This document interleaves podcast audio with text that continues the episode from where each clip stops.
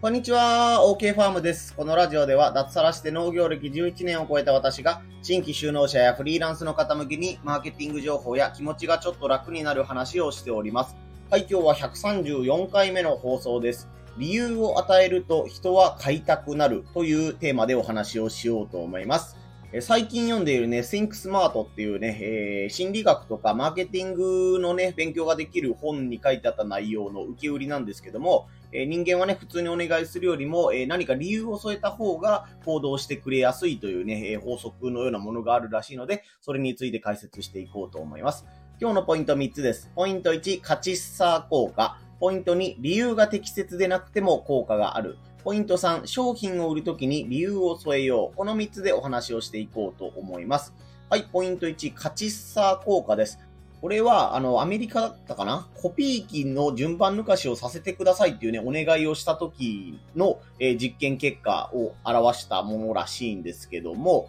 えーお願いの仕方を3通りやってみたらしいんですね。で、まあ、1つ目が理由なし。二つ目が、えーちゃんとした理由。三つ目は、なんかあんまり関係ない理由みたいなことで、適当な理由みたいな、えね、理由なし、本物の理由、適当な理由みたいな感じで3パターン試したらしいんですけども、えー具体的な文言にすると、すみません、先にコピーを取らせてもらえませんか？これが理由なし。で、ちゃんとした理由が、すみません、急いでいるので先にコピーを取らせてもらえませんか？というのが二つ目。で、三つ目が、コピーを取らなければいけないので、先にコピーを取らせてくださいっていうね、お願いをした場合。で、これが3つ目です。で、結論から言うと、理由をつけなかったパターン1の場合は、だいたい60%を、えーね、譲ってくれた、順番抜かしさせてくれたっていうのに対して、えちゃんとした理由をつけた場合が94%の人が譲ってくれた。で、面白いのが、なんかあんまり関係なさそうな理由をつけた3番のパターンでも、93%の人が譲ってくれたということで、えーね、60%、94%、93%ってことで、なんか適当な理由でも、理由なしに比べると、人は意外となんかその行動をしてくれやすくなるみたいなね、データがあるそうです。まあ実験はもう少し細かくね、あの続いていくので、あの余談としてになるんですけども、お願いされるね、内容のハードルが高くなると、やっぱりちゃんとした理由じゃないとね、あの理由をつけられても、えーイエスと言ってもらいにくいというか、なんか適当な理由だとあんまり効果が、えーどんどんなくなっていくよということは、ちょっと余談として紹介させてもらおうと思います。えということで、ポイント1は、人は理由をつけられるとね、行動しやすくなるというかね、お願いを聞いてもらいやすくなるというね、心理を紹介させてもらいました。これがポイント1、カチッサー効果でした。続けてポイントに、理由が適切でなくても効果があるということです。はい、先ほどでもね、あの少し紹介したんですけども、まあ、ハードルが高すぎるお願いだと、やっぱりちゃんとした理由が必要になるんですけども、そこまでハードルが高くないお願いの場合、意外とね、なんかあの、それ俺に関係なくねっていうお願いでも、人間なんか理由付けされたら、ああまあそういう理由があるならまあ協力してあげようかっていうね、えー気持ちになるというね、効果があるそうです。これ僕ね、農家をやる前、あの、新車の営業販売、あの、ディーラーで車を販売するっていうことをやってたんですけども、これはあの、最後のお客さんに車を買ってくださいっていうお願いの時に、上司がね、あの、こういう提案してみたらどうかっていうので、え、こじつけみたいなのをよく考えたことを思い出しました。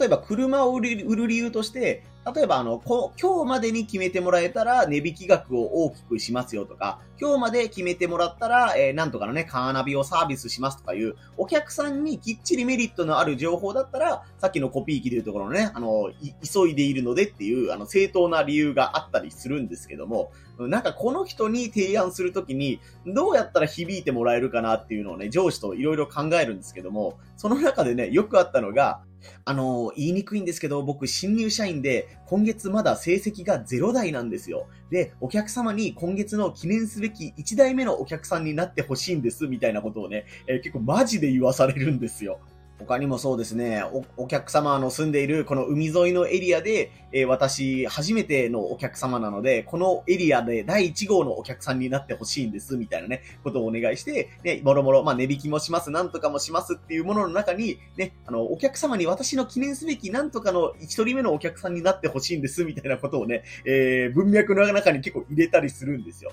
まあ、入れすぎると、まあ、うざくなるので、ね、あの、お客さんの相手とか内容は、ね、上司とともに吟味するんですけど、あの、も、お客さんにとって全然関係ないじゃないですか。そのね、あの、僕が新入社員だからとかね、あの、新入社員で、今月まだ一台も売ってないんですとか、このエリアで初めてのお客様とか全然関係ないじゃないですか。でも意外とそういうところに、あの、友ぶれしてくれる方もいらっしゃって、ああ、まあそうか。じゃあまあ、あんたが新入社員でこうこうこうならやってあげようか、みたいなね、ところに、えー、共感してくださる方がいたり、まあなんかよくわからんけど困っとるけ協力してあげようかみたいなね、結構方もいらっしゃったりしたんですね、実際の話。まあこういったね、具体的なあの、アンケートを取ったデータみたいなものもあるので、あなたの商品、まあ農家で言ったら農産物とか、ブロガー、YouTuber さんとかも自分のね、あの商品とかを紹介したいという時には、ただ単に買ってくださいと言うんじゃなくて、えー、ね、あの、こうこう、こういう理由があるので、よかったら食べてみてくださいとか、使ってみてくださいとか、ね、無料のサンプルを取ってみてくださいみたいなね、お願いをしてみるのがいいんじゃないかなと思います。そしてそれに伴ってね、あの、正直ネタが浮かばないという時であっても、なんかまあ、お客さんが共感してくれそうだなというネタがあったら、まあちょっと無理やりねじ込んでみるというのも一つの手かもしれませんということですね。お客さんに不利益があるような嘘をねじ込んだりね、なんかそのね、10個しか入ってないのに、これには20個入ってますよっていう嘘をつくのはもうもちろんアウトというか、もう絶対やっちゃいけないことなんですけども、なんかね、そのお客さんの方の心をくすぐるかもしれない。まあ、例えば出身の都道府県とか、ね、出身の学校とか、あの、町とかが近いとかいうね、あの、なんか、場所的な理由をつけてもいいし、なんか趣味が一緒だとか、子供さんの年齢が近いですねとか、そんな感じでもいいんで、なんかま親近感を持ってもらえるネタを含めて、自分の商品 PR をするとね、意外と、あの、売れ行きが上がるかもしれないというお話ですね。これが二つ目、理由が適切でなくても効果があるということでした。そして3つ目が商品を売るときに理由を添えようということで、まあ実例を踏まえてなんですけども、えー、実際世の中でね、あのー、ただ買ってください、買ってくださいじゃなくて、こういった感じで、え訴求をされているというのが、なんとか記念セールとか、なんとか突破セールとか、勝手に自分たちがカウントしていて、キリのいい数字を超えた時に、お客様に対してお礼みたいな感じでね、え展開するイベントがよくあります。まあ、あのね、創業祭みたいな感じで、えー、創立10周年の記念、10周年を記念して、えー、特別割引ですとか、この新商品が、えー、1万袋突破した記念で、みたいな感じで、これ僕もよくやったりします。他にも、まあ、あの、大きい会社じゃなくて個人事業主レベルだと、まあ、私の誕生日なのでとか、私の母の誕生日なのでとか、子供のなんとかの記念日なのでみたいな感じで、そのお客さんからしたら全然関係ないじゃないですか。買う理由にもなってないんですよ。でも、やっぱりそうやって、今日は僕が嬉しい気持ちなんでとか、めでたいんでっていう雰囲気を出すことによって、あ、なんかよくわからんけど、めでたいことがあったお店じゃけ買ってみようかっていう感じで、えー、勝手に共感してくれるね、ことがあるということですね。まあ、毎回毎回ね、なんとか記念、なんとかセールとかいう感じで、こうね、あのー、毎回毎回なんかイベント名をつけるのも、まあ、こいつまたいつもなんか言ってるなっていう感じになってもいけないので、使いどころというかね、まあ、月に1回とか、まあ、2週間に1回とかなんかその、タイミングは見計る必要があるかもしれませんけど、自分がよし、ここで頑張るぞっていう時には、ただ単に頑張りますというわけじゃなくて、えー、自分でなんか看板になるね、えー、セールの、何、何のセールなのか、何記念とか、何突破なのかとかみたいな感じで、自分でお題目をつけることによって、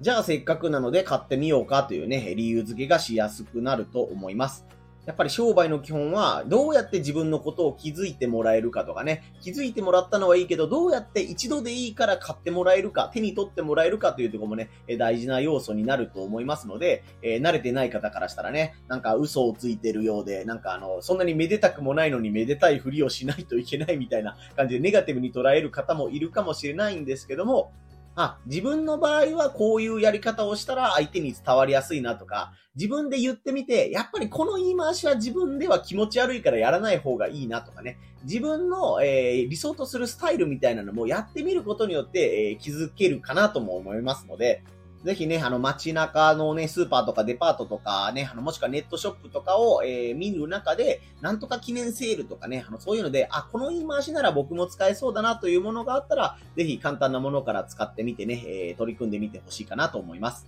これが3つ目のポイント、商品を売るときに理由を添えようでした。そして今回のね、あの、お話の元ネタになった Think Smart っていうね、えー、心理学とかマーケティングが解説してある本のリンクを概要欄に貼ってますので、よかったらそちらもご覧ください。はい、ということで今日は134回目の放送でした。理由を与えると人は買いたくなるというテーマでお話をしました。こんな感じで農家とかフリーランスの方向けにね、マーケティング情報とか気持ちがちょっと楽になる話みたいなことをお話ししてますので、えー、よかったらね、音声配信とか SNS のチェック、フォローもよろしくお願いいたします。はい、以下余談なんですけども、昨日、今日とですね、こう頑張って音声を10分くらい撮ったんですけど、えー、残りストレージが足りないということで、音声が2回も吹っ飛んでしまいましたというね、悲しい出来事がありましたので、えー、こう、音声配信とかね、えー、動画を撮影したりする方は、えー、残りストレージに気をつけながら、録音スタートボタンを押してもらうようにしていただけたらなと思います。このボイスレコーダーのアプリがね、なんかあの、ストレージがなくなったらプツッと切れるんならいいんですけど、ストレージがなくなったら、あの、そのまま、あの、録音中のボタンは出たままなんですけど、録音終了にしたら、なんかエラーが発生しましたみたいなことになってね、え全然再生もできないし、なんかその、別のスマホに移動させるみたいな処理もできないので、消すしかなくなるというね、悲しい出来事が2連チャンで起こってしまいました。もう明日はこうならないようにね、気をつけて、気をつけていこうと思います。はい、最後までお聴きいただきありがとうございました。OK ファームでした。